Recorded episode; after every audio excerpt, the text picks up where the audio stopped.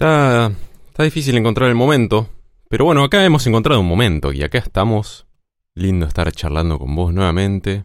Como siempre. Nosotros también extrañamos a nuestra audiencia, porque cuando nosotros no grabamos episodios, también el flujo de comentarios aminora y los extrañamos. Sí, decae un poco, pero...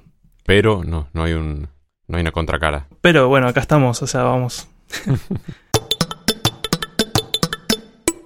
Pero sí fue divertido mandar remeras. Esperemos que les hayan gustado sus remeras a todos los que ya las tienen consigo. Esperamos a, a todavía el primero que se anime a mandar una foto. Hubo fotos de remera. ¿Hubo fotos? Sí, ¿Eh? ¿En serio me las perdí? te las perdiste. ¿Dónde hubo fotos? Hubo fotos de remeras. Sí, después te mando algunas. Por Instagram hubo. Por Instagram te diría. Ah, muy bien. Me las perdí. Pero manden, los que no mandaron sus fotos con remeras, manden, mándenla. Ya se nos aproxima el fin de año. Estamos pensando qué villancico vamos a cantar. La tortura anual. tortura auditiva. ¿Cuál es otro emblemático villancico? ¿Pensaste alguno? Em, la última vez hicimos el de Ru- Rudolf, ¿no? Sí. ¿Cómo se llama? A Rodolfo el, El el reno. reno. Sí. El otro, el clásico es Jingle Bells, ¿no? Pero Sí. que en castellano es Navidad. Navidad, Claro. Navidad. Esa en Bueno. castellano no me divierte tanto. Pero No. puede ser, puede ser. ¿Qué título tiene en, en castellano? Porque la letra está cambiada absolutamente. Sí, no sé. Debe conservar el título igual, ¿no? Navidad, Navidad no es un gran título de No. canción, pero... Jingle Bells, español. Navidad, Navidad, letra con traducción en español. Navidad, Navidad, hoy es Navidad. Con campanas este día hay que festejar. Pero claro, después tiene Dashing through the snow, pastores que a Belén queréis pronto llegar. Seguida aquella estrella que allí os guiará. Puede ser, ¿eh? Esta me está gustando. Lo despaganizaron un poco. Claro, es verdad, lo despaganizaron. Lo cri- cristianizaron. Bueno, puede ser esta, puede ser. Cascabel, cascabel, Navidad. Es otra traducción Esa no la escuché jamás. para Jingle Bells. Corriendo por la nieve en un trineo destapado de un solo caballo. Vamos sobre los campos, riendo todo el camino. Estoy leyendo de la traducción de Wikipedia. Me recordaste a um, Todo por dos pesos, ¿vos lo veías? Sí, Que tenían un, un sketch que eran Los Escarabajos, que era una banda de covers de los Beatles, pero hacían traducciones literales. sí. Entonces la métrica de las letras no, no entraba Claro. nunca, pero, pero quedaba muy gracioso. Ayuda, necesito a alguien, ayuda, no a cualquier persona. Tal cual. Sí, Habían traducido hasta los nombres de los, de los integrantes y eran, no sé, Juan, Pablo, y en vez de Ringo era Mingo. Sí. Jorge y Mingo. claro. Menos rock, Juan, Pablo, Jorge y Mingo. bueno, puede ser entonces Cascabeles, Cascabeles. ¿Qué otra canción navideña hay? ¿Qué otra canción navideña? Mm, Ah, eh, Frosty the Snowman. Esa vamos a hacer. ¿Cuál es? Frosty the Snowman. ¿No la conoces? Me suena la canción, no conocía el título ni la letra, pero... Igual tampoco me gusta tanto. Frosty de Snowman es medio protagonista de, ¿viste South Park? Sí. ¿Sabes cómo empezó South Park? ¿Cómo empezó, no? Eh, Viste que eh, son dos los autores, eh, ¿cómo se llaman? Matt Stone y Trey Parker, que se llaman. Eran como estudiantes de animación y una vuelta hicieron una especie de como video tarjeta navideña. Eh, Básicamente era como un piloto, como un capítulo piloto de South Park y eh, se llamaba Frosty the Snowman versus Santa, Santa Claus. Entonces era una pelea brutal entre esos dos personajes, pero, pero recién hago la conexión, no sabía que Frosty the Snowman era como un personaje Real. real, claro, tiene su propia canción y todo. Nunca había asociado, nunca lo supe, mejor dicho. Bueno, estoy en Wikipedia en una lista de villancicos y en la cajita de contents tenemos una lista que dice número uno en árabe, dos catalán, tres chino, cuatro croata y llega hasta el 30 y hasta el 30 ugandan, welsh, así que tenemos para elegir. Catalán me gusta, ¿eh? Por ejemplo, en catalán, fum fum fum, a ver, the word fum may imitate the sound of a drum. ¿Eh? Fum means smoke en catalán. Claro, humo, fum. Vamos a escucharla. Claro, pero de un tambor, un tambor medio con el parche roto. ¿Vos cómo te gustaría que suene? Tum, tum, tum. Claro, o sea, le falta, le falta contundencia, ese fum fum fum es es un como... tambor tocado con escobillas. Claro, sí. Ahí le pongo, ¿eh?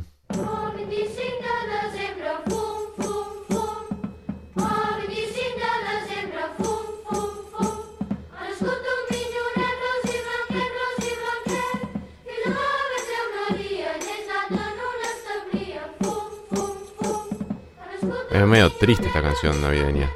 Sí, es verdad, le falta. Sí, sí, me imagino los niños son todos huérfanos los que están cantando esa canción y están vestidos tipo Oliver, tipo del- de un musical. Los Miserables, una de esas. Hay uno que se llama Oliver. Bueno, acá tengo una más. A esta, a esta le pongo fichas. El Rabadá. No, me parece que el problema es la producción de el disco que encontré en YouTube, que es, es todo tipo una pandereta y niños deprimidos.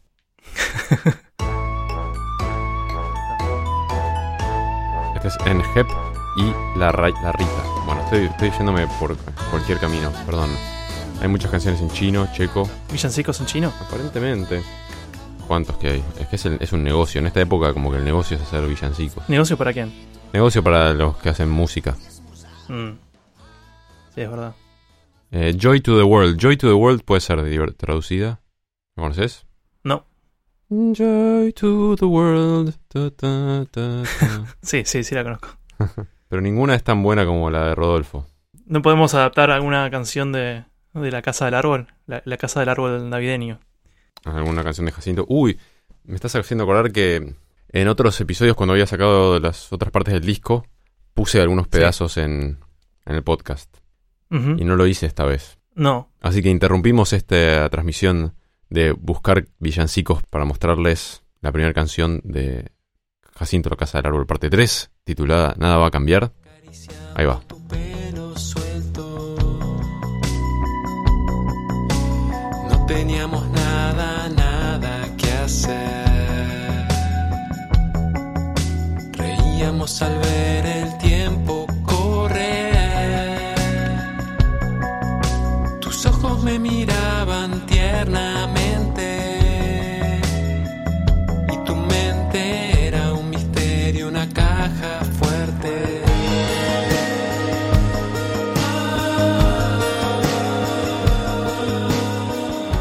pongo un poco de la, del track 2 también, ya que estamos. Sale. Ahí va. Te encontré dando muchas vueltas mirando las cajitas en la góndola del té. Pensando en decisiones que Lindo, ¿no? Qué lindo. Muy lindo. Si fueras a elegir una canción de Jacinto para usar de villancico, ¿tenés, o sea, ¿se te ocurre alguna así como... ¿Cuál es la más navideña de todas? Eh, creo que hay una, la que se llama Pienso en Vos, Ujú. que tiene como un pianito muy así inocente, tocando corcheas. Esa canción suena muy navideña.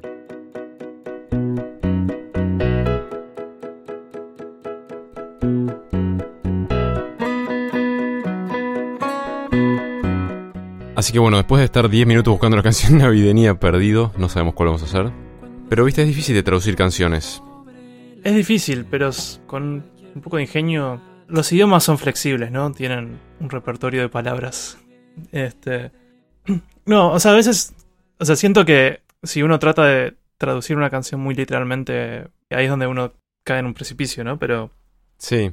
Las canciones que se la bancan son esas canciones pop, tipo Ricky Martin o Shakira, que la letra no importa mucho, que fueron compuestas tipo Semana, vana, living la vida loca.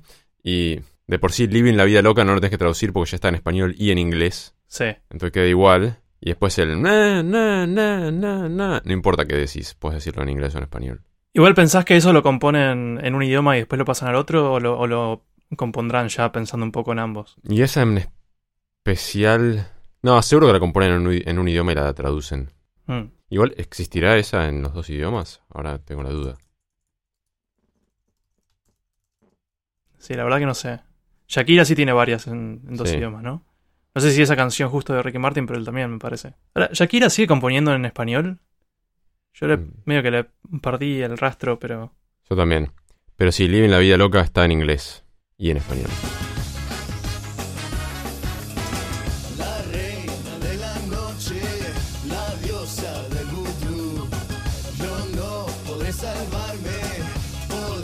Pero ah, bueno, hablando de cualquier cosa, o particularmente de, de cosas difíciles de traducir, ¿no? Ya tenemos nuestro segue genérico, ¿no? Sí. Quedó para siempre. Este episodio yo creo que por más de que me vuelva loco poniéndole sonidos de censura, le vamos a terminar poniendo la... ¿Qué es? la- ¿Una R de rated R o es una E de explicit, explicit language? No sé, nunca lo hicimos, así que no sé qué, qué termina quedando. Sí, porque vamos a hablar un poco del lenguaje soez, de las malas palabras, Palabrotas, las palabrotas. puteadas, insultos, Epa, eh, defamaciones. Eh, pará, calmate un poco. Ya tenemos preparado el jabón para lavarnos bien la boca cuando terminemos el episodio. Este, recomendamos a los oyentes quizá unos, unos hisopos, Proteger ¿Para los los oídos de los más eh, jóvenes, los tiernos, claro, tiernas los más sensibles. orejas. Si estás escuchando esto con tu bebé recién nacido, no queremos que las primeras palabras que oiga sean estas. Podemos empezar diciendo unas palabras lindas para como limpiar la oreja, tipo Dale, capullo, Pixel Podcast. Caput, capullo. capucha. Ah, o sea, esta- esta- o sea dentro, de, dentro de la suavidad. Eh, Claro, porque se- capullo es como se usa como medio de insulto, ¿no? Eh, ¿En Argentina? No, en tipo en, En- Colombia. ¿En España? Ajá. Ser un capullo también se asocia al capullo de flor que está por desarrollarse como la persona que no tiene muchas luces. Wow, Capullo, aparte de hacer referencia al imbécil, yo estaba pensando en la flor. claro. Igual medio traído de los pelos esa, esa analogía, ¿no? La de capullo que se está por desarrollar y la persona que no tiene muchas luces. Sí, no me gusta porque generalmente está bueno pensarlo como potencial, ¿no? También, sí. Bueno, es como, claro, entonces es como un, es como un insulto optimista. Claro, Es como que te digan patito feo porque después vas a hacer el... ¿Qué, ¿Cómo es la historia de Patito Feo? ¿Después es el especial? y se convierte en un bello cisne, ¿no? Ah, era un cisne. Yo tengo que repetir Jardín de Infantes, claramente. Me la llevé a marzo. Creo que en Pixel, con nuestra insistencia en censurar malas palabras y usar un lenguaje bastante apto a todo público, creo que en cierto punto hacemos un poco el ridículo, ¿no? Es como, creo que la mayor parte de nuestro público son adultos, ¿no? No son personas que se tienen que andar cuidando de escuchar malas palabras. Y además, además vivimos en Argentina, que es un país donde está, está muy naturalizado el hablar con palabrotas, ¿o no? Sí. De hecho, eh, sinónimo de amigo es boludo. Tal cual, sí. ¿Qué haces, querido? ¿Qué haces, boludo? Claro, no sé si vamos a terminar censurando o no. Nos vamos a dar mucho trabajo de, de pips, pero en la vida real, en, o sea, vos y yo, no sé, hablo más por mí que por vos, pero yo uso malas palabras como todo argentino. Creo que vos usas un poco menos. ¿Te pare- Yo hubiera dicho al revés, que yo usaba ¿Sí? más que vos. Ah, ¿Cuál es tu palabrota default que usas mucho? palabro, no sé si es una palabrota, pero tengo muy pegado decir gilada, por ejemplo. Nah, pero, eso no es, palabrota. no. Pero bueno, viene de gil, que es un insulto. Pero es, es como lo mismo con boludo, ¿no? Creo que boludo no sé si, o sea, es, pero no es a la vez. Claro. Este, ¿De dónde viene la palabra gil? ah, ¿de dónde viene la palabra gil? Proviene del lunfardo. Un gil es aquella persona considerada tonta o lenta. El origen hay que buscarlo en el caló, que es la variedad de romaní que hablaban los gitanos de España. Ellos empleaban el término gili, que significaba inocente, cándido. Claro. Y bueno, después gilipollas. Pero mira, vos no sabía que venía de tan lejos esa palabra. Pero. ¿sabes qué? Leyendo un poco para este episodio me enteré. Algunas que son muy obvias y otras que no tanto, pero leí sobre orígenes de varias malas palabras que usamos. Y algunas que son súper antiquísimas. Sobre todo eh, varias que vienen del latín. Ajá, ¿cómo cuál? Como las más básicas de las básicas. Empezando por pedo. Sí. El pedo viene del latín, pero la palabra original en latín es muy graciosa. Es peditum. Suena como hasta tierno, peditum. Pero um, es algo como muy sabido que viene del latín. no, pero estaba pensando tipo, el aparato que mide velocidad no se llama un pedómetro. Pedómetro no mide pasos o algo así. Puede ser. Para medir y pesar un niño recién nacido, nada que ver. Instrumento que registra el número de pasos al andar, eso. ¿Qué pedo, por cierto? A mí me fascina lo versátil que es esa palabra en, en castellano rioplatense. Ujú. Tenés mil usos, ¿no? Tenés, tenés pedo, el significado del latín, y tenés eh, el significado de borracho. Y después Sí, al pedo, de pedo, en pedo, ni en pedo, a los pedos, cagar a pedos. sí. Es, muy, es muy versátil, pero a la vez debe ser muy confuso para. Incluso para hispanoparlantes no argentinos que de repente vayan a Argentina y, y es como que son sutiles las diferencias entre todas esas expresiones. Dependiendo de la preposición, cambia completamente el sentido. He escuchado a algún extranjero equivocarse y querer decir estaba re en pedo y decir estaba re al pedo. Claro. Ahora, pa- no dijiste cuál es la definición en latín. De peditum, la definición es, es la misma, es, es una flatulencia. Ah, pero pedo, la palabra pedo en sí no es tipo pie. Sí, pero creo que no, no son la misma palabra. Son Ah. como homónimos, me parece, pero no estoy seguro. Ah, Bueno, espera, siguiente, la siguiente ya, ya fue suficiente sobre pedos. Cagar también viene del latín, cacare. ajá, seguimos el mismo rubro. Y cacare viene de, de caca, que es, es obvio, es muy obvio, pero creo que nunca lo asocié tampoco. Sí, yo tampoco. Em, culo también viene del latín, culus. Hmm, ¿Significa lo Significa mismo? lo mismo, sí.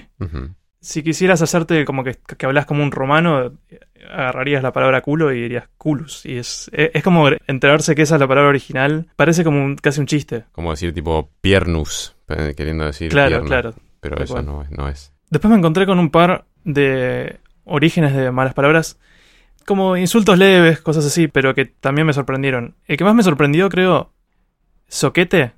¿Qué, Sí. ¿qué es para vos soquete? Es una media, un calcetín. Bueno, ahí es medio engañoso, porque soquete con soquete con S es una media, pero el insulto es con Z y es es otra palabra que se pronuncia igual. Termina siendo, o sea, si te digo soquete y te comparo con una media es insultante. Una media es como algo muy triste. como- Sí. o sea que funciona como insulto, entonces es como que uno no busca más más allá para la- el origen de ese insulto. Pero en realidad, soquete de media viene del francés, suquet, soquet, no sé, una cosa así. Y es otra palabra. Y soquete con Z, que es el insulto, viene del, árabe sukat, que significa desecho u objeto sin valor. Y también se usa para referirse a como, por ejemplo, cortás una tabla de madera y lo- el cacho que te sobra, que lo vas a tirar porque por ahí era la punta que cortaste, eso también es un soquete. Ah. Pero aparentemente, el, además, soquete con S, la media, solo se le dice así en Latinoamérica. Más precisamente como en, creo que Argentina, Uruguay, Chile y por ahí esa región. O sea que probablemente gente de, no sé, de España, si es que todavía usan el, el insulto soquete con Z, quizá no tengan la misma confusión que nosotros. Estaría bueno saber si ellos lo asocian con una media o no. Si eh, algún oyente de España nos quiere contar. Y otra que me sorprendió un poquito es papanatas. Que es otro insulto también, como es como que está muy en desuso, pero, No, yo lo uso, yo lo uso y no tengo idea de dónde viene. pero si lo usas no lo vas a usar con intención de insultar fuerte, ¿no? Es, es como un insulto que le robas a tu abuelo. Es chistoso, sí. Claro, es chistoso por cómo suena así viejo. Pero es mucho más viejo de lo que parece.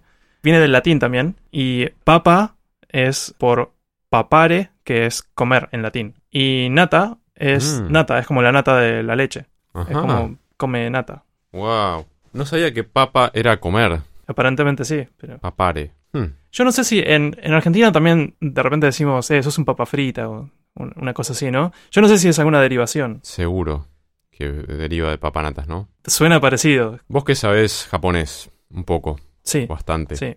Tiene que haber algún insulto interesante en japonés. Yo encontré uno en internet Ajá. que no sé cuán usado será, pero que leído así en fonética es tofu no kado ni atama wo ute shine. Eh, larguísimo. Eh, no, no lo escuché nunca. ¿Y si- significa algo lo, así mal pronunciado? ¿Algo sobre tofu? Sí. ¿Y algo sobre morir? Tofu no kado ni atama wo ute shine. Anda a golpearte la cabeza en una esquina de tofu y Claro. morite. No, no- no lo escuché jamás. Yo no sé si es un insulto común eso. Me parece demasiado largo para ser algo común. En una esquina de tofu. Sí.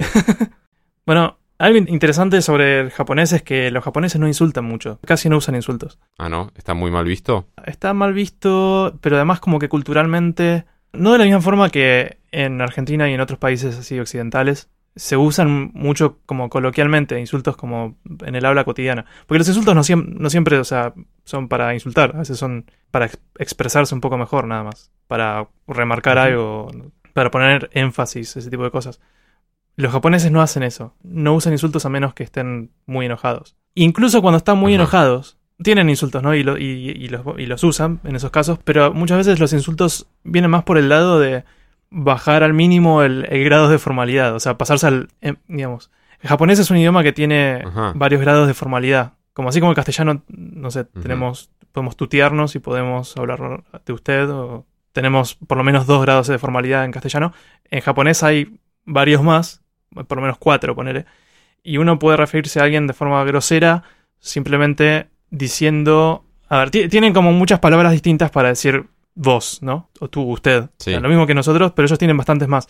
Y tienen algunas que son muy groseras. Ajá. Pero simplemente porque no, no es una palabra que signifique algo ofensivo de por sí, es simplemente significa vos. Pero Wow. Eh, ¿Hay algún contexto en el que usarías, o sea, porque es como medio jerárquico por edad, ¿no? Y por no sé si rango o qué tipo de trabajo que haces, no sé, o sea, ¿hay algún contexto en el cual uno usaría ese más bajo sin querer insultar? no, el más bajo no. Ni siquiera alguien que tenés mucha confianza, un primo menor. No. Eh, no, o sea, sí con amigos tienen muchísimas palabras para referirse a uno mismo y a la persona con la que estás hablando, ¿no? Sí, En general, cuando hablan en un contexto de formalidad o, o media formalidad, incluso también entre amigos, no dicen vos, no usan ninguna palabra de esas para referirse al otro anónimamente, sino que, que lo llaman siempre por el nombre. Es como si, ¿Pedro está bien hoy? claro, tal cual. ¿Cómo está Pedro? Exacto. Y yo te digo, sí, ¿y Javier? Así, así se hablan en general, pero además le agregan, por ejemplo, la, la- la palabra como más común que fueras a usar si, si no sabes el nombre de la otra persona, por ejemplo, creo que es eh, anata. Pero esa palabra ya incluso es un poco ofensiva. Ya, digamos, el, el hecho de usarla en el contexto incorrecto es ofensiva. Ajá. Y después, mucho más bajo, hay una palabra que es temae, que literalmente significa algo así como enfrente de la mano. Y, y eso significa vos también, pero es una forma muy ofensiva de decir vos. Mira.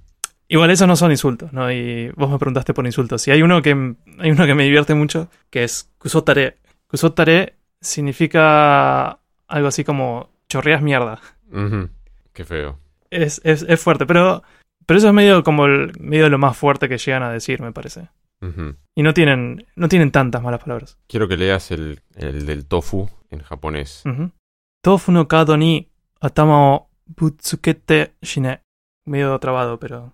Voy a preguntar después, eh, a ver si es, un, si es un insulto real o si es algo inventado que, que no se que usa. circuló en internet. Porque había otro que hablaba de como ahorcate usando fideos. Eh, Me, me parecen más como insultos creativos que cosas que digan realmente. claro. Vi un video hace no mucho de mm, como entrevistas en la calle con japoneses y les preguntaban si sabían qué significaban eh, insultos básicos en inglés, los tres o cuatro insultos más básicos. Y, mm, Sí. y la mayoría no tenían ni idea, no, no sabían qué significaban, a pesar de que los habían escuchado todos. Pero además después les preguntaban en qué contexto pensás que los usan, ¿no? Y, eh, era, por ejemplo, este, fuck, ¿no? Sí. preguntaban ¿en qué contexto pensás que lo usan? Y, y seguro cuando están muy enojados. Es como que no, no, no conocen mucho el concepto de, de usar malas palabras en el habla cotidiana. Es como para ellos era siempre, ah, seguro cuando están muy enojados con alguien. Claro. Claro, no, no tienen malas palabras de muletilla como el- nosotros tenemos. Este, al menos el japonés promedio, ¿no? El, debe haber gente más como más ruda, ¿no? Tenés, no sé. Claro. Debe haber, o sea, hay, hay países que tienen como la, toda una cultura riquísima de insultos. Me acuerdo, mi amigo Olmo, que es suizo, pero de la parte italiana, Sí. tenía como párrafos de formas de, de decir cada mala palabra, tenía pero mu- muchos sinónimos. Sí, eh, y, bueno, y hay gente que es muy creativa para insultar también. En, en francés también, creo que para decir prostituta en francés hay pues, cinco palabras distintas y hasta se pueden conjugar, los puedes juntar. Puedes decir como si fuera puta de puta, pero usa- usando distintas palabras. Claro. Pero muchos insultos son así, así, bueno, obviamente acerca de la madre y acerca de la prostitución, ¿no? Sí, estaba leyendo que, que es algo bastante común entre todos los idiomas. Pasa que en los idiomas europeos en general, creo que no todos, pero la mayoría tienen insultos que son relacionados a veces a la, a la religión, así como medio blasfemos, y insultos más relacionados a- al cuerpo y a como funciones corporales. Pero después eh, lo que tienen, y eso de repente no se repite tanto en, en otros, por ahí en otras culturas, pero lo que sí se, se da es el insultar a las madres. Cuando si querés realmente herir a alguien, es como, parece que eso es bastante común. Y, o sea, cuando uno quiere insultar, tiene sentido. Claro. Como en Finlandia aparentemente se usa tu madre copula con un reno. hay, hay que ver también qué tan usual es eso. Sí. Otro muy bueno que encontré es en Bulgaria. Sos tan feo como una ensalada. Sos más feo que una Eh, ensalada. Es como. Suena un poco insulto de, de nene de jardín de infantes. Es como, me acuerdo Sí, de decir cara de milanesa, cosas así. Como, claro. tan feo como una ensalada. Hay ensaladas que no son tan feas. Si, si te imaginas construir una cara usando ensalada, siempre va a quedar medio fea. sí, supongo. Algo interesante que leí sobre los insultos es que el, el cerebro los trata como, como algo un poco aparte de palabras normales. Ujú. Como que son palabras que están más asociadas con lo emocional, ¿no? Es como que si uno usa insultos, es como que quiere transmitir emociones más fuertes que palabras normales. Y el cerebro aparentemente hace una distinción eh, bastante clara. Y la evidencia de eso es que. ¿Sabes qué es la afasia? ¿Afasia o afasia? No, afasia. No sé, no.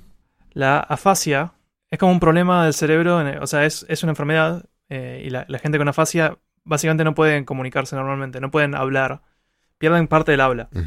Y creo que hay distintos tipos de afasia, distintas, distintos grados. Entonces, de repente hay gente que no, probablemente no puede hablar para nada, y por ahí hay gente que puede hablar, pero, pero no puede usar gramática completa, entonces de repente se saltean palabras o como que te diga, en vez de, che, voy a pasear el perro, dicen, pasear perro, una cosa así. Sí. Pero es bastante consistente que gente con afasia siguen pudiendo usar insultos bastante fluidamente. Ah, Y lo otro que está un poco relacionado es, ¿sabes qué es el síndrome de Tourette's? sí, sí, sabía que ibas a hablar de eso. Que, bueno, para, para que no lo conozca, es, es distinto a la afasia, porque la gente con síndrome de Tourette's creo que no pierden el habla, pero es como que pierden el control de como restringir ciertos impulsos. Entonces de repente una persona con Tourette's puede, no sé, de la nada gritar. Sí, típicamente como que es como un tic, ¿no? Tienen tics que puede ser un ruido, Sí. un grito, un- algo. Sí, claro, es como un tic. No sé si siempre es algo como verbal, como Mm, un sonido que hacen con la boca. Pero hay casos, eh, no siempre, pero hay algunas personas con Tourette's que gritan insultos. creo que se llama coprolalia, ahora que estoy entrando en Wikipedia. Coprolalia es una ocasional, aunque poco frecuente característica en los pacientes, en los pacientes del síndrome de Tourette. Es la tendencia patológica a proferir obscenidades. Esta tendencia circunscribe todas las palabras y frases consideradas culturalmente tabúes o inapropiadas en el ámbito social. Y por lo que leí, está relacionado con el tema de la fascia. Es como que el, el cerebro almacena los insultos en una parte distinta que el resto del habla. Entonces, por ahí, no sé, en el caso de alguien con afasia, por ahí se daña la parte del cerebro que construye el habla, pero la parte que contiene los, los insultos se mantiene un poco in- intacta, entonces todavía pueden usarlos. Habría que ver si el lenguaje inclusivo se termina metiendo en las puteadas, ¿no? Hije de pute. Sos un evolude. Sí, no sé si, eh, la verdad, no sé si ya habrá alguien usándolas así. Seguro. Sigue habiendo, creo que en, en Argentina, por más que hablamos con muchos insultos, creo que sigue habiendo como una demarcación de contextos en donde está bien o no está bien usar ciertos insultos. O sea, más allá de si es formal o no. Pero estaba viendo un video sobre políticos en Estados Unidos y cómo muchos de ellos en sus discursos están incorporando más y más palabras fuertes y que hay estudios medio estadísticos que demuestran que se vuelven como más eh, relacionables. Sí, sí, sí. Y sin embargo, en Argentina, Todavía no se escucha. Igual siempre evito escuchar todo tipo de discurso político, pero también no me imagino a un candidato o a un político diciendo malas palabras. Igual tampoco sé si escuché. Muchos, como para saber, ¿no? No, claro. Sí, yo tampoco, pero, pero tengo como esa sensación de que si escuchara un discurso político y, y incluyera groserías, sería un poco choqueante. Como que no me lo esperaría en ese contexto. Sí. Insultos con pizza. Insultos con pizza y cara de pizza, como que también insulto de nene de jardín de infantes. Pero nunca lo escuché, lo, lo inventaste recién. Me inventé recién. Cara de pero pizza. cara, cara de inserte comida acá es Claro. que va. Sí. Yo recién googleé y encontré la diferencia entre una pizza y tu opinión es que pedí una pizza. no sé si es un insulto. Eh, no, es un comeback. Claro. Bueno, en el video de qué difícil es hablar en español de los Ospina, había una parte divertida de todas las confusiones entre, eh, no sé, la palabra cheto en español en distintos lugares significa distintas cosas, o fresa. Sí. Una que se me ocurre es pendejo, que Sí, en, en muchos países es un insulto fuerte y en Argentina es como alguien joven nomás. claro. Pero es una manera de- muy despectiva, sí, Despectivo, pero no tiene el mismo peso, me parece, que, que en México, por ejemplo. es cierto, sí. ¿Quién fue el boludo que sacó este tema para hablar? eh? Me cago en el día que elegimos hablar de malas palabras. en verdad están buenos también los suavizadores, los eufemismos para malas palabras, ¿viste? ¿Quién tuvo esta idea de miércoles? sí. O después en inglés, viste que como que mucho de la blasfemia, muchas de las malas palabras son... Se usa mucho tipo Jesus Christ. Sí. Y que los, entonces los, los más católicos no les gusta usar el nombre del Señor en vano. Entonces dicen tipo Jesus o lo suavizan de alguna manera. Claro, heck, en vez de hell. Claro. Cosas así, ¿no? sí. Leí algo que no sé si es cierto, pero que en el pasado se, había una creencia que si vos usabas el nombre de, de Dios o de, no sé, a quien sea que le rezaras eh, en vano, eh, que los estabas dañando físicamente, como que estabas haciéndole daño a Dios. Ah, Y que entonces, si uno era una persona de fe, era, supongo que, conveniente usar eufemismos. claro. Eso en los diez mandamientos, ¿no? No usar el nombre de Dios en vano. Claro, El- es el segundo de los diez mandamientos. claro. Y el otro, otro de los mandamientos es honrarás a tu madre y a tu padre. Que es tipo otra de las principales cosas que se hace cuando uno insulta. Claro, que, que no se hace cuando uno insulta. Claro. Mm, A mí me gustan esos insultos muy largos. Que son tipo... ¿O te acordás en la, en, en la película de Howard Stern? ¿La viste? no, Seven Forbidden Words. Cocksucker, motherfucker, cum, cock, fuck, shit, and pussy. Y entonces como que les llegaron de la radio tipo las siete palabras que no podían decir. Y empezaron Sí. a hacer como todo, todo el programa en torno a burlarse de esas palabras. Traían un gallo al estudio, entonces decían, oh, isn't this a nice cock? What a lovely cock. Bueno, y South Park en su momento habían hecho un episodio donde creo que decían la palabra shit muchas veces. Sí. Tenían un contador. Pero que hoy suena como algo medio inocuo. Pero en su momento era, era una palabra que no, no se decía prácticamente en, eh, en la televisión de Estados Unidos. Sí. Bueno, pero qué mal gusto, ¿eh? Este episodio. Qué manera de... De vipiar. Bueno, cerramos este tema. Mandamos este tema bien a la re... Sí, dale, ya me rompió un poco. Bueno, estuviste emocionado acerca del hecho de que una nueva nave terrestre aterrizó en Marte. Emocionado. Mm, creo que no, no emocionado. Pasó esto que decíamos de que es totalmente anticlimático, ¿no? Está pasando algo realmente espectacular, proeza tecnológica de colaboración humana, millones y millones de dólares. Una nave viajó 483 millones de kilómetros a una velocidad tipo de 2 kilómetros por segundo, una cosa así como increíble. Y no hay nada para ver. Sí, sería re- realmente emocionante si pudiéramos ver, no sé, un video en tercera persona del aterrizaje, del amartizaje. Con muchas cámaras. Claro. Sí, sí. Espera, ¿hay video de desde el, el módulo de amartizaje? No, no hay nada. O sea, No hay nada. primero, o sea, la nave esta tenía que entrar en Marte y aterrizar o amartizar.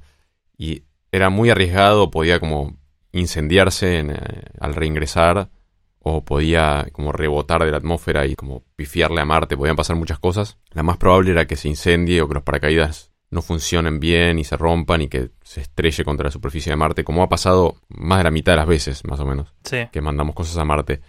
Pero aterriza amartiza, amartiza. amartiza, tarda varios minutos en llegar la confirmación a la Tierra y la confirmación es tipo pip. Si escuchamos el pip, significa que aterrizó bien. Pip. Y todos festejan. Eh. Que además es un VIP que tardó mínimo 8 minutos, ¿no? Claro. Y al rato, el Insight Lander mandó la primera foto desde la superficie de Marte, que en realidad ya vimos miles porque ya estuvo el, el Curiosity y estuvo el Spirit y Opportunity. Muy al margen de todo, el, creo que el, el idioma español se tiene que poner de acuerdo con si seguir haciendo esto de a cada cuerpo celeste al que desciende algo, es el, el nombre de ese cuerpo celeste izar, como aterrizar. Alunizar. Es como que en algún punto eso va- se va a romper. Cuando lleguemos al primer exoplaneta, viste que esos tienen esos nombres bizarros como Kepler 186f, que es Kepler 186f izar, Sí. no, no funciona muy bien. que plerizamos exitosamente porque escuchamos el pip. Claro, Para mí, si caes en un planeta sólido, es aterrizar, porque es tierra. Caes sobre arena, tierra, algo medio sólido, aterrizaste. Y si caes Sí. en algo medio líquido, acuatizás. Y si no, agasizás. ¿Cómo se dice? Viste que hay hidroplanos, viste, aviones Sí. que descienden sobre el agua. ¿Se dice acuatizar? ¿Acuatizan? No sé. Hmm. Pero bueno, lo que te decía es que llegó esa foto. No es la primera foto de Marte tomada desde la superficie. Ya hay miles y miles en bastante buena calidad. Y para colmo, la primera foto que mandó la sacó con un cobertor sobre el lente. Como que las cámaras viajan con un cobertor que protege la lente. Sí. Y era un protector semitransparente. Entonces sacaron una foto con ese lente puesto. Entonces la primera foto era lo más anticlimático. eh, No se entendía nada. Pero bueno, lentamente están empezando a mandar fotos de mayor calidad que son más impresionantes. Cuando ves bien la nave en HD y ves el fondo marciano. Y el, el Insight es un geólogo robot. Fue a investigar de qué está hecho Marte por dentro. Fue a hacer unos positos. Fue a hacer unos pocitos. Fue a hacer básicamente un pozo de 5 metros y tirar un sismómetro adentro y un termómetro. Como que quiere medir la temperatura y movimientos sísmicos mega sutiles. Como que puede mide movimientos de la Tierra marciana a un nivel muy fino. Tipo, se cae en alfiler y lo mide. Y con esto, con maravillas de la ciencia, van a poder entender posiblemente qué hay adentro en Marte. Si hay agua, lava o marcianitos. Y eso va a explicar un poco acerca de la formación de Marte y de la Tierra también y de la Luna, quizás. Pero son todas cosas como tan foráneas para nosotros, como que van a decir, sí, medimos que hay un movimiento de un newton, por ende la magnetosfera, no sé, te van a tirar unos términos de, sea, nosotros queremos que lo bajen todo a, a términos muy espectaculares, tipo, bueno, Marte Claro. se formó porque explotó contra la Tierra, ah, eso sí me divierte, pero no, bueno, fue una formación lenta de acumulación de polvo. Ahora, los landers anteriores no tendrían, o sea, por más que no tuvieran esa sensibilidad, no tendrían algún tipo de... Sí, un sismógrafo. No sabemos, ¿no? Puede ser. Y bueno, y Insight no es un rover, no se mueve, ¿no? Es un coso quieto. Qué aburrido este Insight. Es un bodrio. Aparentemente tiene muy buenos paneles solares, como que recolectó más energía que lo que los otros rovers pueden recolectar en un día. Tiene como unas sombrillas de playa, paneles solares. sí. Se ve que también esta misión transportó unos CubeSats, que son unos satélites chiquititos con forma de cubos, y creo que los lanzó exitosamente en la en órbita marciana. Ya habría, ¿no? Otros satélites. eh, Sí, sí, hay, hay varios satélites orbitando Marte. Pero estos CubeSats también ayudan a, a la comunicación entre el InSight y planeta Tierra. Claro. Y sí, son pequeños pasos en la misión de eventualmente llevar gente para allá. Sí. No sé, esperemos que encuentren algo espectacular, como dijiste vos. Sí, pero bueno, de por sí estar como mejorando la tecnología de aterrizar ahí y que no se destruyan las naves al ingresar en la atmósfera marciana ya es un súper buen progreso. Porque la atmósfera es tan poco densa que es difícil frenar. Cuando reingresas a la Tierra, la atmósfera te frena sola y el único desafío es no incendiarte por la fricción. Y allá tenés que como obtener bastante fricción, no incendiarte, pero tampoco pasarte de velocidad y estrolarte contra el suelo. Claro. Entonces, bueno, ahí tienen estos paracaídas supersónicos y como cohetes que hacen retropropulsión para desacelerar. Realmente si uno pudiera ver cómo aterrizan estas cosas sería espectacular. Hay unas animaciones de cómo aterrizan, que primero tienen el, el escudo, es el heat shield, que lo apuntan y hacen que eso frene y después lo sueltan y ahí tiran los paracaídas y son unos paracaídas muy inusuales, como muy distinto a un paracaídas terrestre. Sí. Y después tienen los retropropulsores y después bajan con una soga. Igual, lamentablemente no vamos a traer nunca un buen video de eso, porque incluso cuando hay un despegue de, no sé, de SpaceX, que son bastante frecuentes, eh, enseguida el cohete se alejó y es como que cuando está muy lejos, no, ya, incluso con buen equipo de cámara, no, no tenés una imagen muy espectacular. Sí, es difícil. Sí, porque es algo que se te acerca o se te aleja muy rápido, entonces tendrías que tener otro cohete al lado para filmarlo. Claro, sí. Necesitamos un Cameraman robot. Sí, allá lo mejor que pueden hacer es sincronizar para que haya un satélite pasando cerca justo, entonces pueden sacar una foto. Sobre todo si el aterrizaje no es exitoso, sacan una foto del cráter que crea cuando choca contra la superficie. El triste, triste cráter. Triste cráter, es medio un trabalenguas. Triste cráter. Tres tristes cráteres. Bueno, y en este episodio navideño, ¿qué vamos a regalarle a nuestros oyentes? ¿Qué podemos regalarles? Se me ocurrió que podríamos regalarles a nuestros oyentes unos life hacks. Es una palabra, es, es medio polémica esa palabra life hack, ¿no? Es como que está quemada. ¿Por qué está quemada? Y porque mm, se volvió una moda en algún momento en internet y, y empezaron a aparecer como. Empezó a ser como abusado. Hay como life hacks. Claro, hay que ver qué califica como life hack y qué es un simple consejo. Como que los típicos life hacks de internet son cosas que puedes hacer con una tapita de cerveza y un rollo de papel higiénico. Claro, pero ahí, ahí es donde es como que empieza a ser polémico, porque de repente te encontrás, no sé, sitios que listan cientos de life hacks que no funcionan, ¿viste? Son como medio jugar a Sí. ser MacGyver. Sí, sí, sí. Siempre si re- resulta que si frotas una nuez contra un- una mesa de madera que rayaste, se queda perfecta de vuelta. Una nuez contra una mesa de madera. Eso es uno que he visto ese, sí. ¿Qué significa que una nuez quede perfecta? Ah, No, la, la mesa de madera. Para restablecer tu nuez. Si te comiste media nuez, busca una mesa rayada, raspala y recuperas tu nuez. Es genial. Eh, claro. claro, y seguro que lo terminas rayando más, ¿viste? O no sé, o cosas como si tenés, este, no sé, bebidas que están a temperatura ambiente y tenés una fiesta y necesitas que estén frías ya, metelas en un balde con hielo y sal y se van a enfriar más rápido. Pero probablemente la diferencia es algo completamente marginal y es Claro. como un life hack medio inútil. Y hay, hay miles de esos. Este, Me gusta igual la idea navideña de como el Secret Santa de Reddit, como hacer regalos entre todos. Nosotros podemos brindar life hacks, entre comillas, que usamos. Y por ahí nos pueden los piseros mandar también por el Instagram, Facebook o mail life hacks también de ustedes. Y por ahí si mandan alguno copado lo compartimos en el próximo episodio. Dale, sí. Claro, así que estos son life hacks que tienen nuestro sello de calidad Pixel. O sea, o, o Javier o yo los usamos y nos dan resultado. Este, igual, disclaimer, si no les funciona, no hay.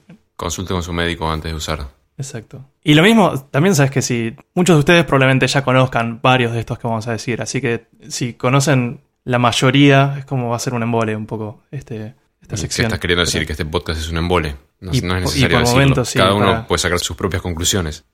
para los pizzeros, ahí, ahí tenés. eso, es- ese es tu regalo de Navidad, Javier. Vamos todavía, gracias. Eh, Estuve esperando todo el año, fui un buen niño. todo el año para ganarme esto.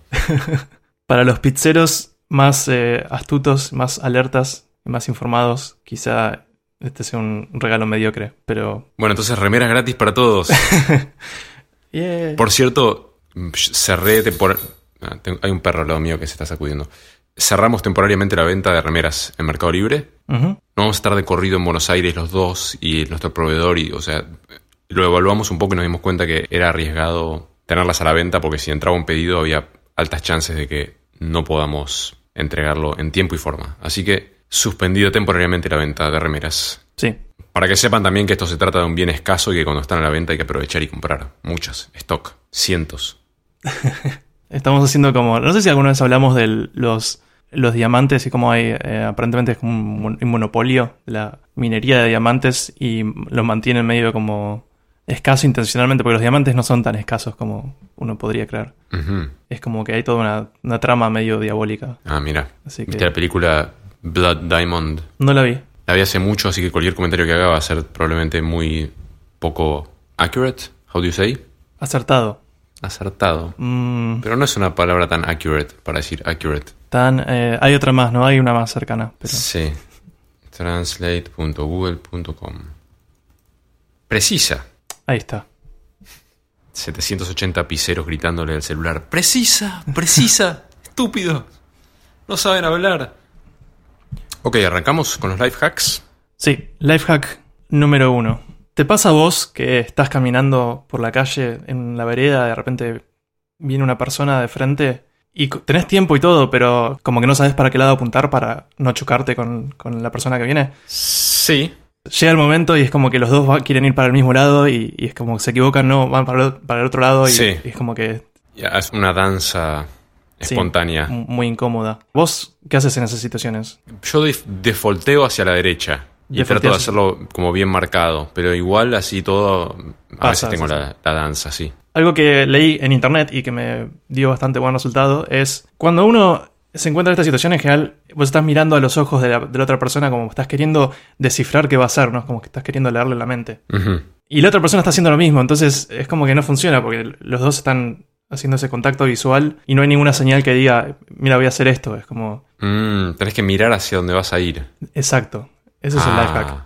Muy si bien. pones tu mirada concentrada en, bueno, vos siempre vas para la derecha, hacia la derecha. No, no mires a la persona que viene, sino miras hacia la derecha. Entonces la persona es como que ya tiene como una pauta. Claro, el tema es la curiosidad humana, ¿no? Querés ver a la persona, querés ver qué va a pasar. Claro. Pero cuanto más te acerques, más. Menos miralo. Claro. Menos mirale. Exactamente. Buen hack, buen hack. Lo voy a probar. Y yo lo, lo puse en práctica y, y no, no voy a decir que funciona 100% de las veces, pero El tema es que no sabes si te va a pasar esta situación de semi-choque hasta que te está pasando a veces, ¿no? Porque no es tan seguido que uno está en una calle, en una vereda muy angosta, o sí. Tal vez sí. eh, a veces pasa, ¿no? ¿Todo el tiempo que estás caminando estás pensando en esto? No, pero Cuando ves venir el bailecito ese, claro, sí. lo, lo aplicas. Claro, cuando estás a 10 metros y ya podés ver, viste, el, el blanco de los ojos. Ok, es probable que todos mis life hacks no sean life hacks, me estoy dando cuenta, porque viste que yo no entiendo las definiciones de las cosas de internet. Y vos me dijiste, che, anotemos unos life hacks, y yo anoté cosas, y creo que son consejos, no son life hacks. Está bien, bueno, esto también son consejos. Bueno, vamos a ver. Va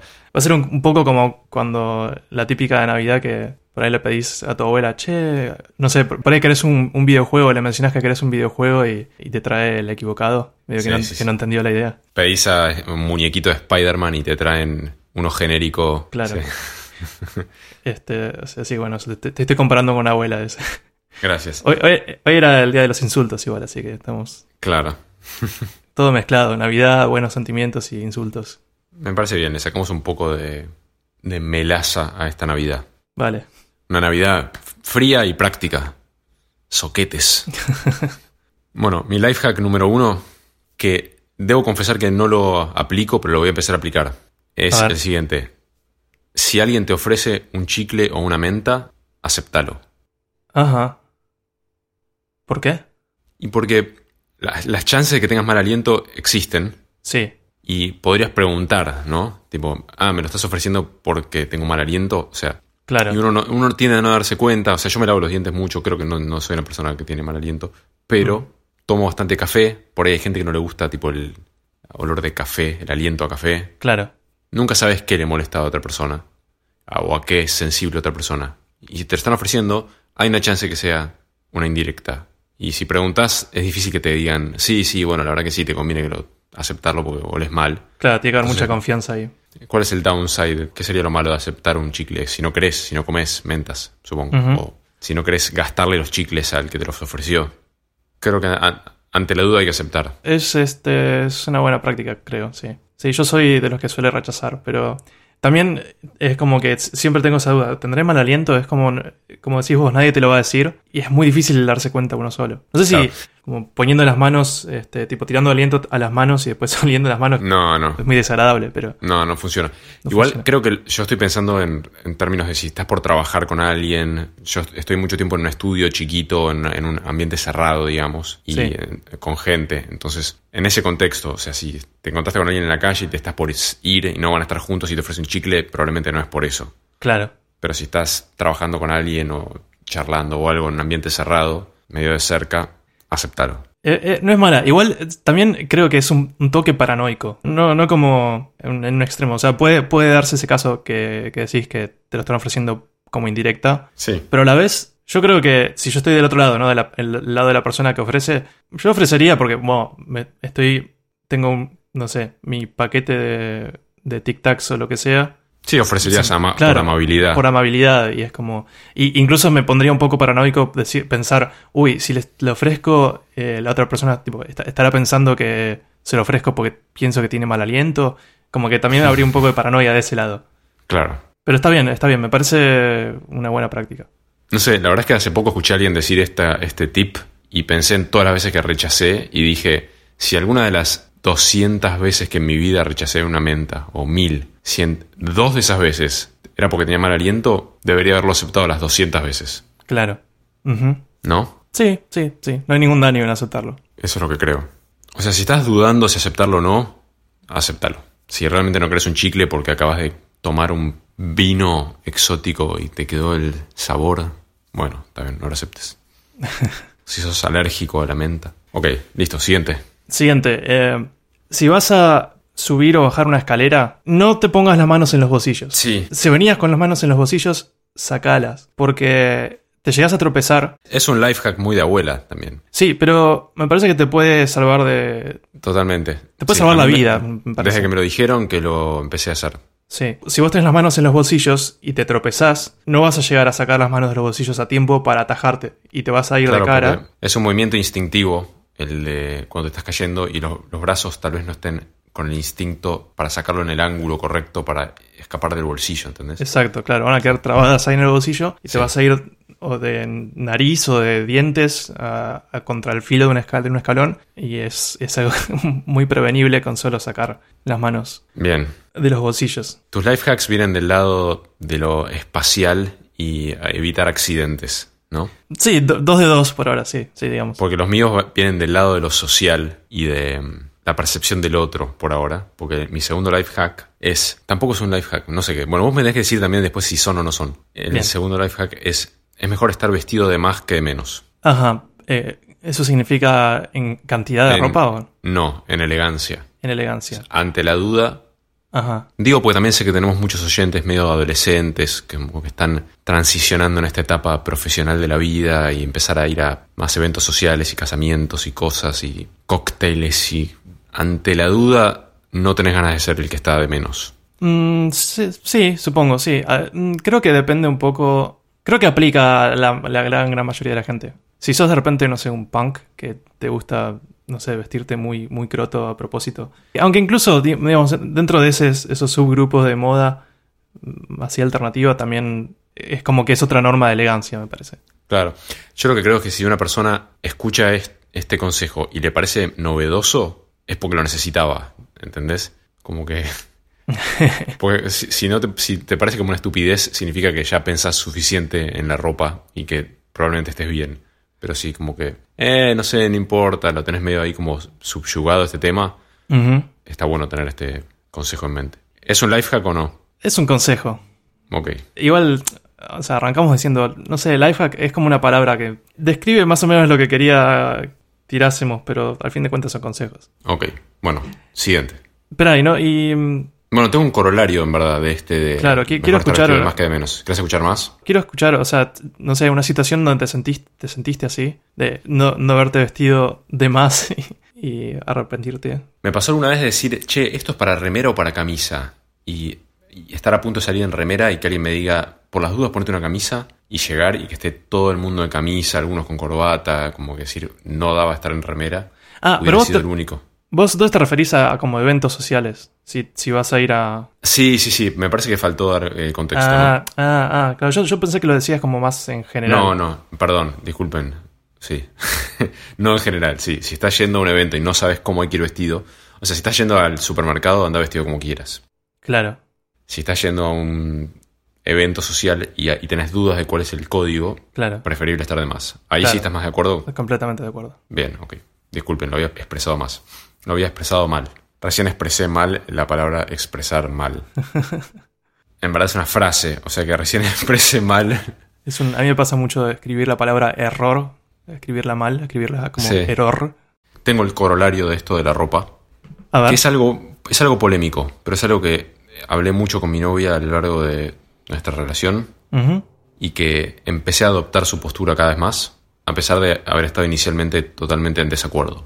Y lo que ella plantea es esto. Ella plantea que la ropa que usás dice algo de vos, sí, pero para una persona como yo, que soy no soy muy del mundo visual, la ropa habla en un idioma que yo no hablo. claro, Entonces, si vos sospechás de que no hablas fluidamente el idioma de la ropa y de lo visual, Sí. Mm, Tal vez no es mala idea medio tratar de averiguar cómo se transmite lo que vos querrías transmitir. Esto también en, en cuanto a algo social o laboral, ¿no? O sea, lo mismo, si querés ir al chino y te- no te importa, me parece fenómeno y anda en jogging, anda en smoking, anda como quieras. Ujú. Te está yendo a una cuestión de trabajo o algo por el estilo y como que mucha gente dice, no, pero yo quiero transmitir que a mí no me importa la ropa.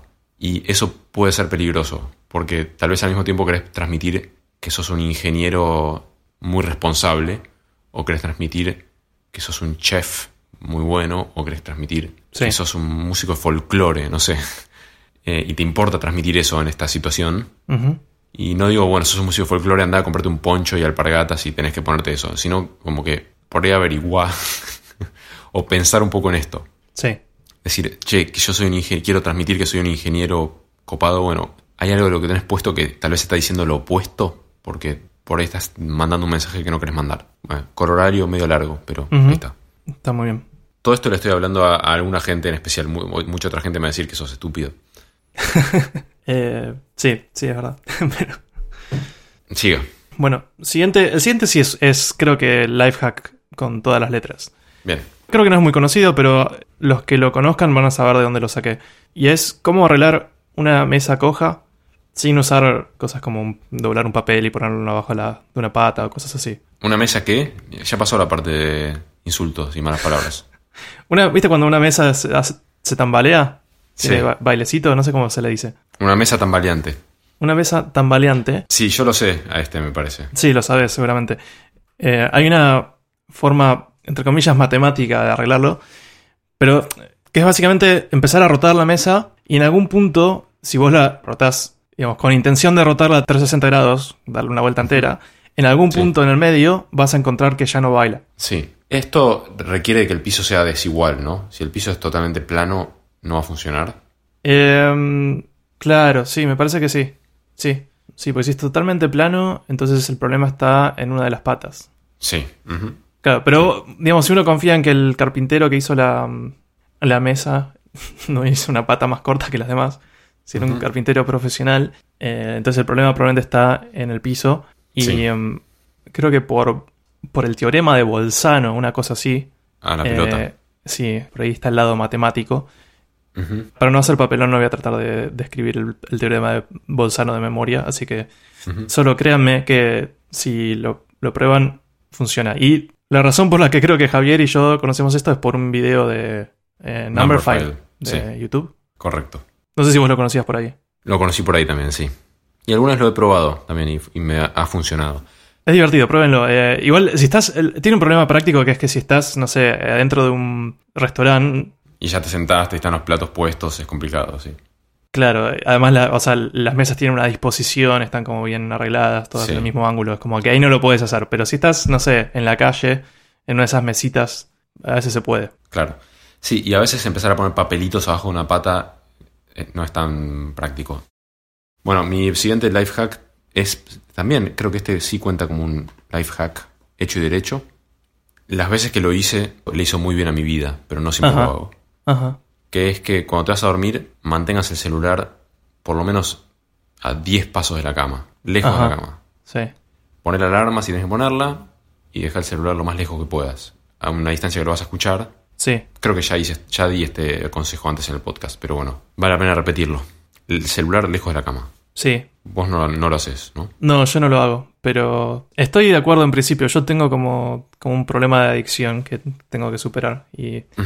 Porque terminar el día y empezar el día con eso es como que vas a soñar con la porquería que viste antes de irte a dormir y vas a empezar el día mirando tu feed de Instagram. claro, sí. No está bueno, para No. nada. Dicen que es bueno no mirar ninguna pantalla durante, no sé, media hora antes de ir a dormir. Sí, y diría lo mismo la primera hora en la que te despertaste. Probablemente sí. Todos nos pasa que tenemos que ver rápido los mails, ver si hay algo de laburo, bueno, pero al menos hasta lavarte los dientes, la cara, Ujú. no mirar el Sí, requiere mucho autodisciplina. Es como un life hack que no es tan simple.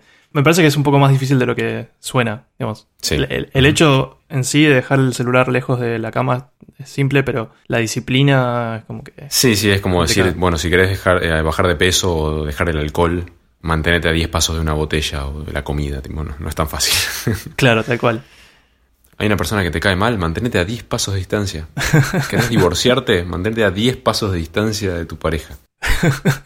Va a funcionar, tarde o temprano. Bueno, siguiente en mi lista es cómo frenar un estornudo. ¿Viste esas situaciones en que estás, no sé, en el cine, no sé, o estás en una entrevista de trabajo, estás en... Sí, situación en la que no vale estornudar. Claro, sí, que socialmente por ahí no da estornudar. Y em, si te rascas el techo de la, de la boca con la lengua, ¿se entiende Ajá. lo que digo? ¿El, el paladar? ¿Eso es el paladar? Sí. Entonces el paladar, Sí. Te rascas el paladar con la lengua y em, en general se te va las ganas de estornudar. Me estoy rascando el paladar ahora y me está dando como ganas de estornudar. Te- es como que te, te da ganas de rascarte, Me ¿no? como como- cosquillas. Claro, te da cosquillas. Pero me cuando- causa gracia pensar en todo el mundo escuchando esto rascándose el paladar. Pero si estás por estornudar, a mí en general me funciona muy bien, me frena el estornudo. Pero no es para abusar, porque si tenés ganas de estornudar es porque hay algo que, Es por algo. claro, tu organismo está queriendo sacar algo Sí. urgentemente. ¿Sabes que siempre quiero averiguar si es cuán peligroso es y si es peligroso o no frenar a un estornudo tipo tapándote la nariz? Viste que hay gente como que contiene el estornudo. Yo nunca lo hago, no, no lo sé hacer, no me interesa hacerlo. Ajá. Porque no tengo tampoco un estornudo tan explosivo de esos de 120 decibeles. Pero siempre si busco encuentro sitios que confirman que es muy peligroso frenar un estornudo. Sí. Frenarlo en el sentido como, de viste, contenerlo y te sale tipo... Es tipo como una Claro, ex- claro. implosión. Como tapar una granada con tu cuerpo. Sí. Pero como no sé si es confirmation bias y estoy encontrando siempre páginas que confirman lo que yo quiero encontrar.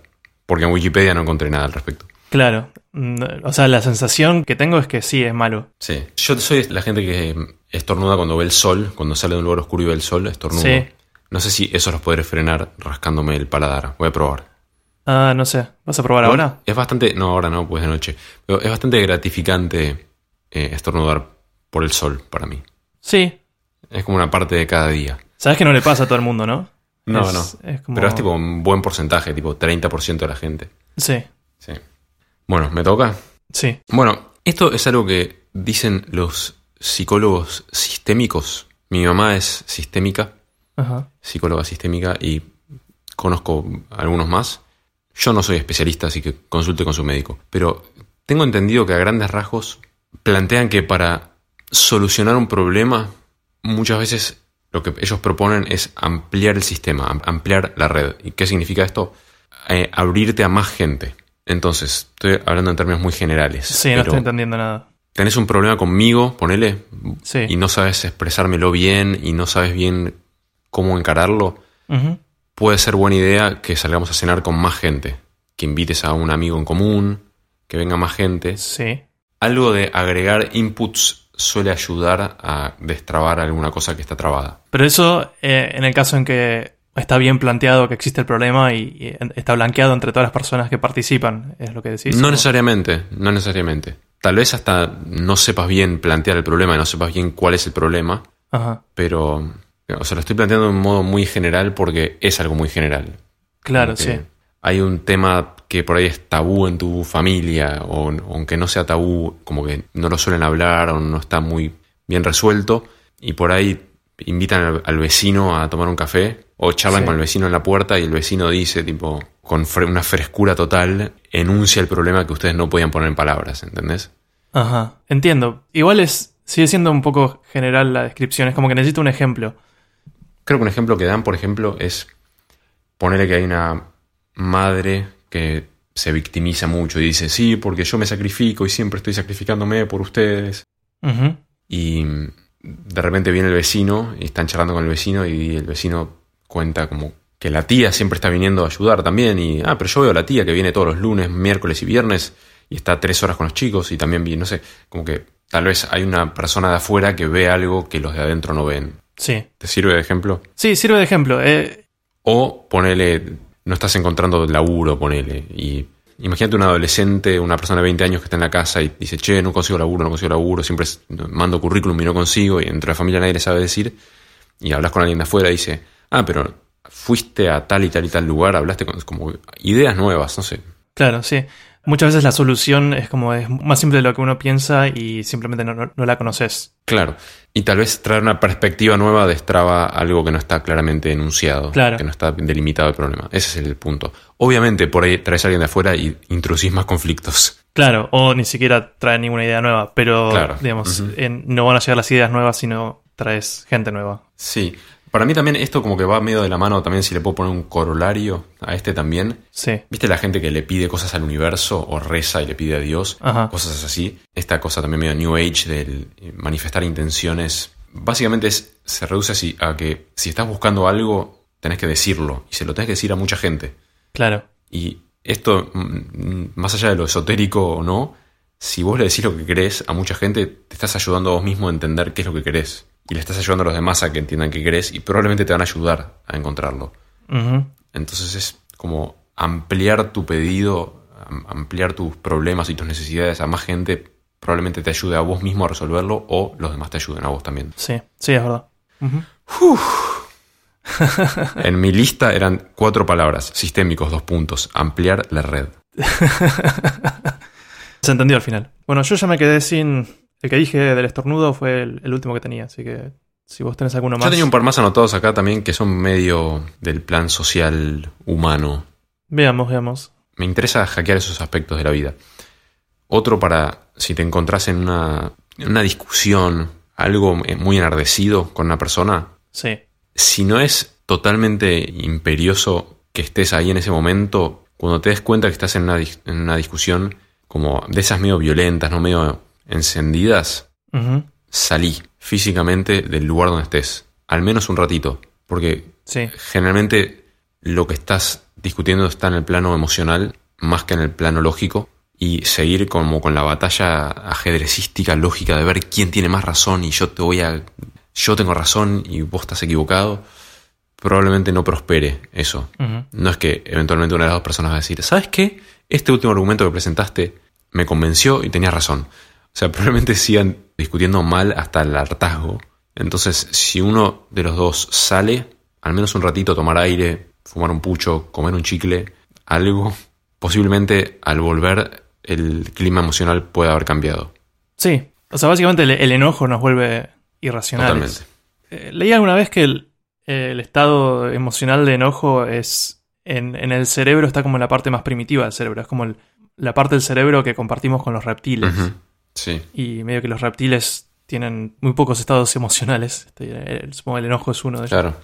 Sí, yo me imagino tipo un perro que se cruza con otro y se empiezan a gruñir de repente porque sí. Y los tenés tipo, los dos están tirantes con la correa y no va a frenar por nada.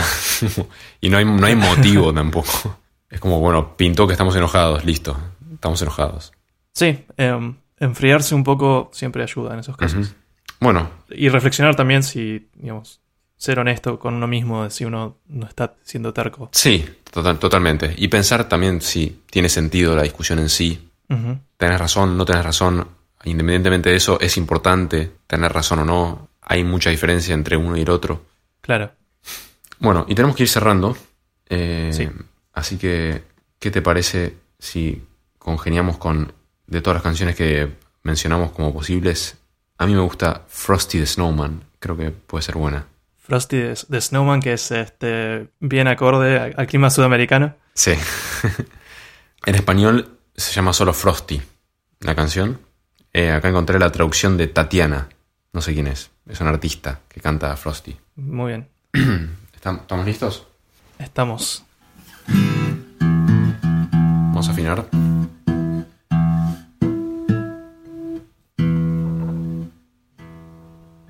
Ok.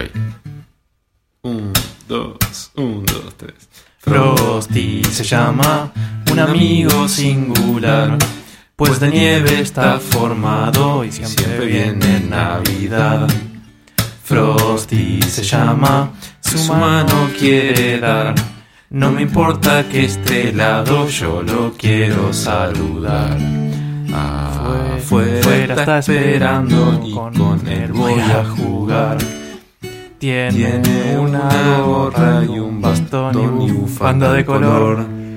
Frosty se llama, yo lo quiero tanto a él, porque siempre me acompaña cuando llega Navidad. La gracia de esto siempre es que no sabemos cómo entra la traducción y hacemos lo que podemos. Frosty el charco de agua.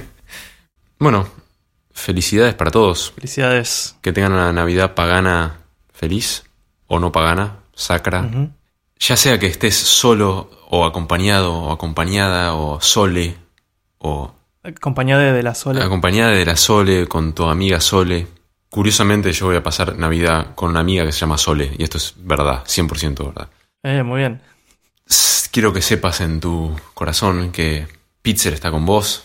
Con Pizzer nos acompañamos mutuamente y siempre hay una nueva oportunidad mañana y propongámonos tener un 2019 aún mejor que el 2018, ampliando la red y el sistema a más gente y coman rico, cuídense, sáquense la mano a los bolsillos para bajar las escaleras en Navidad y en Año Nuevo, que los hospitales están muy llenos ya por toda la gente que se quemó o se romp- sacó un ojo con un corcho. y mm, que la pasen bien, sean felices. Estuvo muy bien. A ver, quiero un saludo navideño de Pedro. Feliz Navidad, Giles. No, no, es muy agresivo. Si pueden, denle un abrazo a un muñeco de nieve, por más que esté frío. Este. Puedes hacer un pequeño hombre de hielo ahí en abrirse el freezer. Y lo tallás con un hielo. Claro. Lifehack navideño. ¿Cómo sacarte un dedo justo en Navidad? Bueno, y nos estaremos viendo en el 2019. Feliz año nuevo a todos. Chau.